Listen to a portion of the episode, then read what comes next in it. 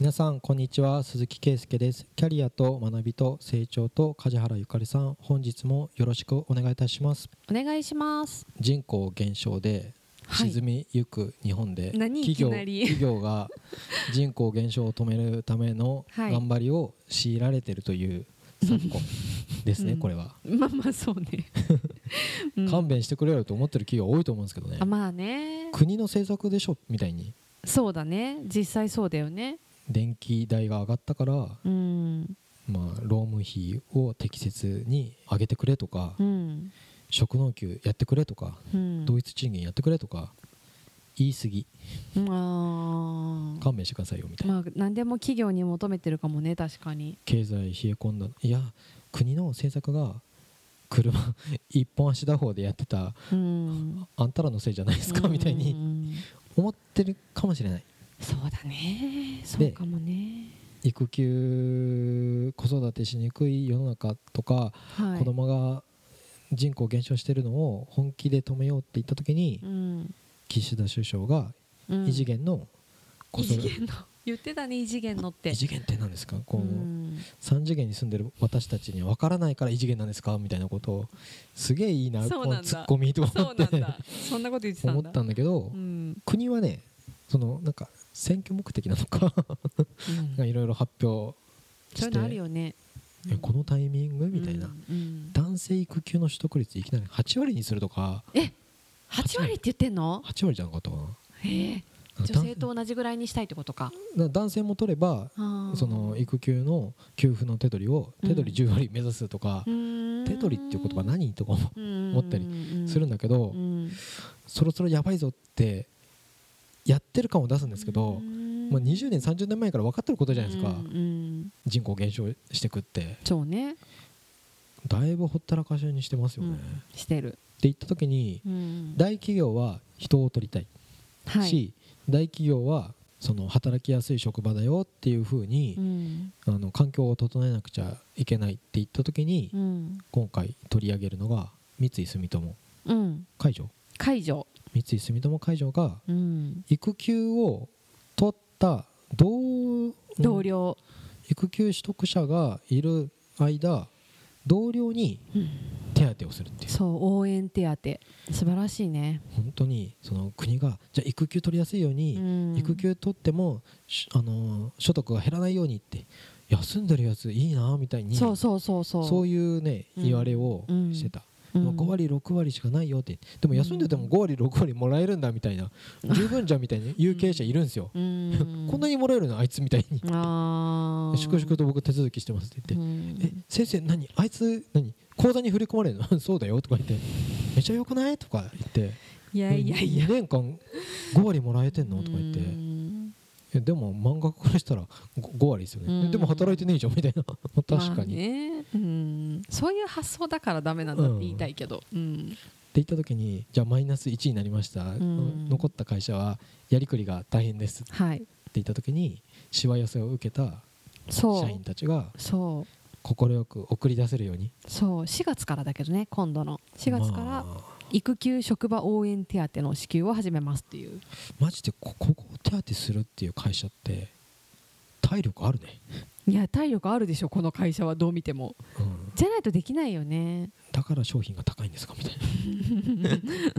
うん。でも規模によって人数によってちょっとずつ金額が違ったり、うん。男性と女性で違ったりとかするらしいんだけど、うんその試みがねうん。心意気が素晴らしいよね、そういうことをやろうという。本当に言ったらうん。やらなくても別にいいじゃん的な、ね。でうん。過ぎそうなところをうん。うんよく決断してはい、ちょやってみましょうっていう風に。うん、その企業風土はいいなと思って素晴らしい、うん、うん、だからみんなが、うんまあ、な仲良くっていうか、うん。その気持ちいい職場環境を整えるっていううん、ところですよね。そうですね。不平不満を言わないようにとか、うん。残ったメンバーがうん。のことを考えてっていう、うんううん。ん住友海上って保険系だよね海上って、うんそうだよね。保険会社ってさ女性が多いじゃん。うん。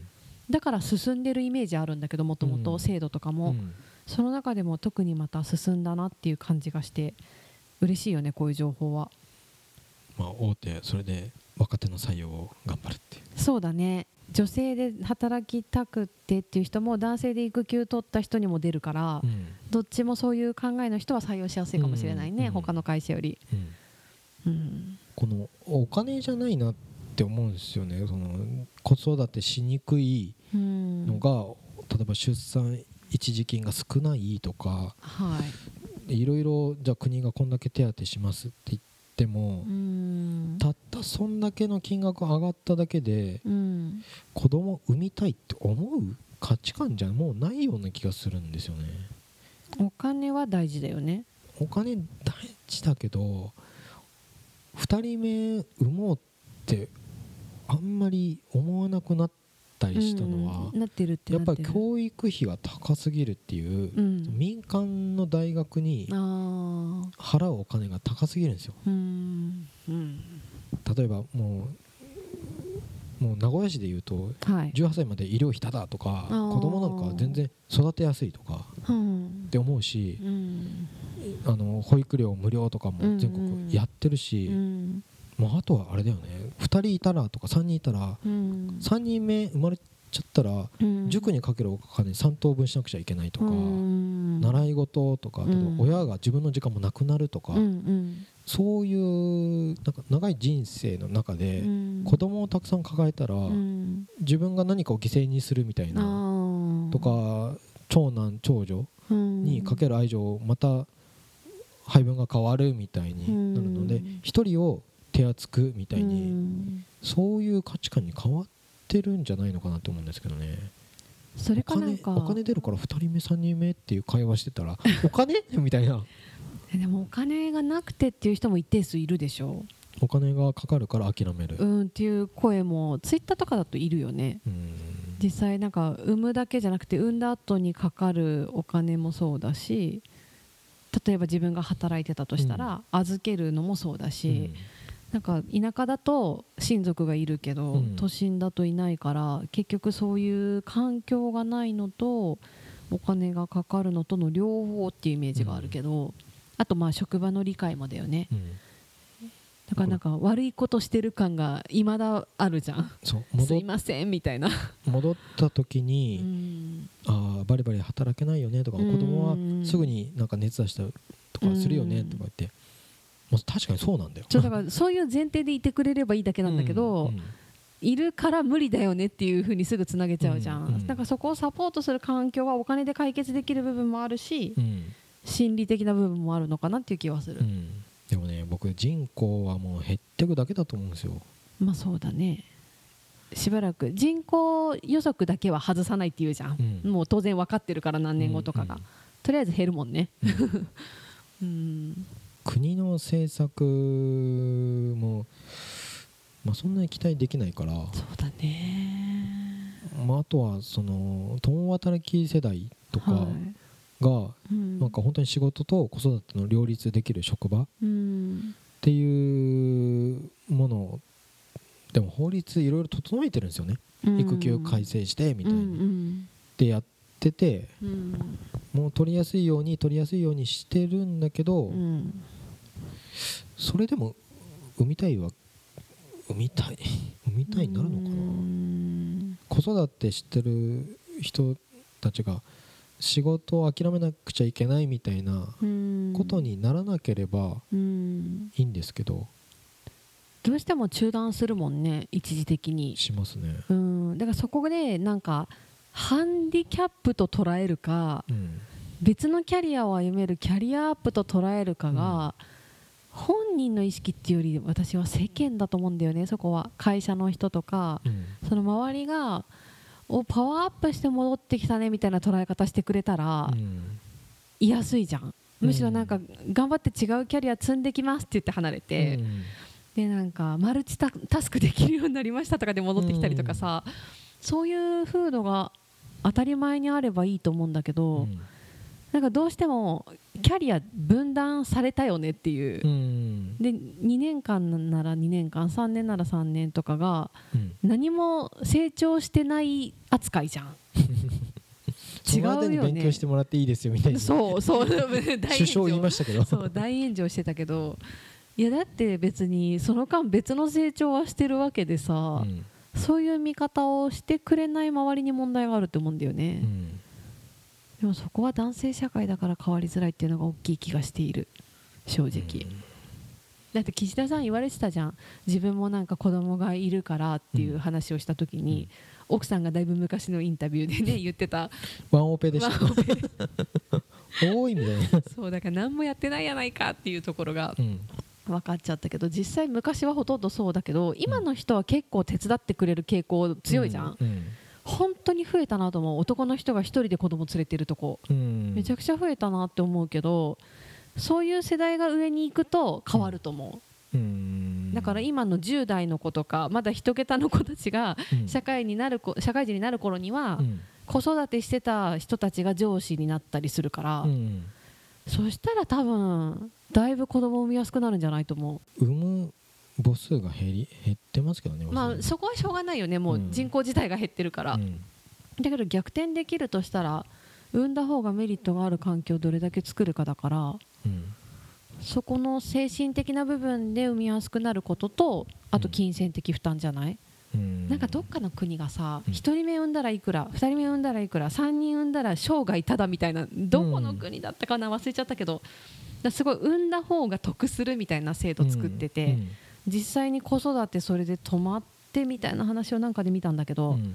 ちょっと情報が適当すぎて申し訳ないけど なんかそういう施策で変わるなと思まあそれも一個の手としてあるけど。う、うんロシアなんかが言うとちょっと戦争中だなって思ったりするじゃないですか。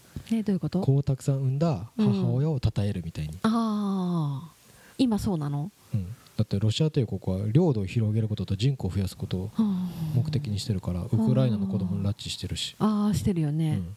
あでこっちが増えたことにするってこと？うん、あそういう作戦なんだ。えだって住民票移してるじゃないですか。ウクライナのやつ。町占領して。ロシアの国家を歌わされてるとか聞いたことあるけど。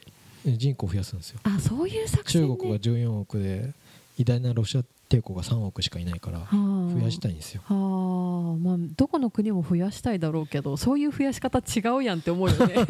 でもなんかもう本当戦争中だからうん。子をたくさん産んだ母親を称えるみたいな感じで産めようみたいなな感じの国じゃないんですよ。個人のアイデンティティとして子育てとかじゃなくてもう子供なしであの人生やっていくっていう選択をしたっていいじゃん。うん。全然いいじゃないですか。全然いいよ、うん。だからねもう緩やかなうん。日本の衰退をうん。受け入れてる側の人間なので。う、ん。まあ、受け入れるしかないよね。でもそこを今んとこ回避できない流れだからね。うん。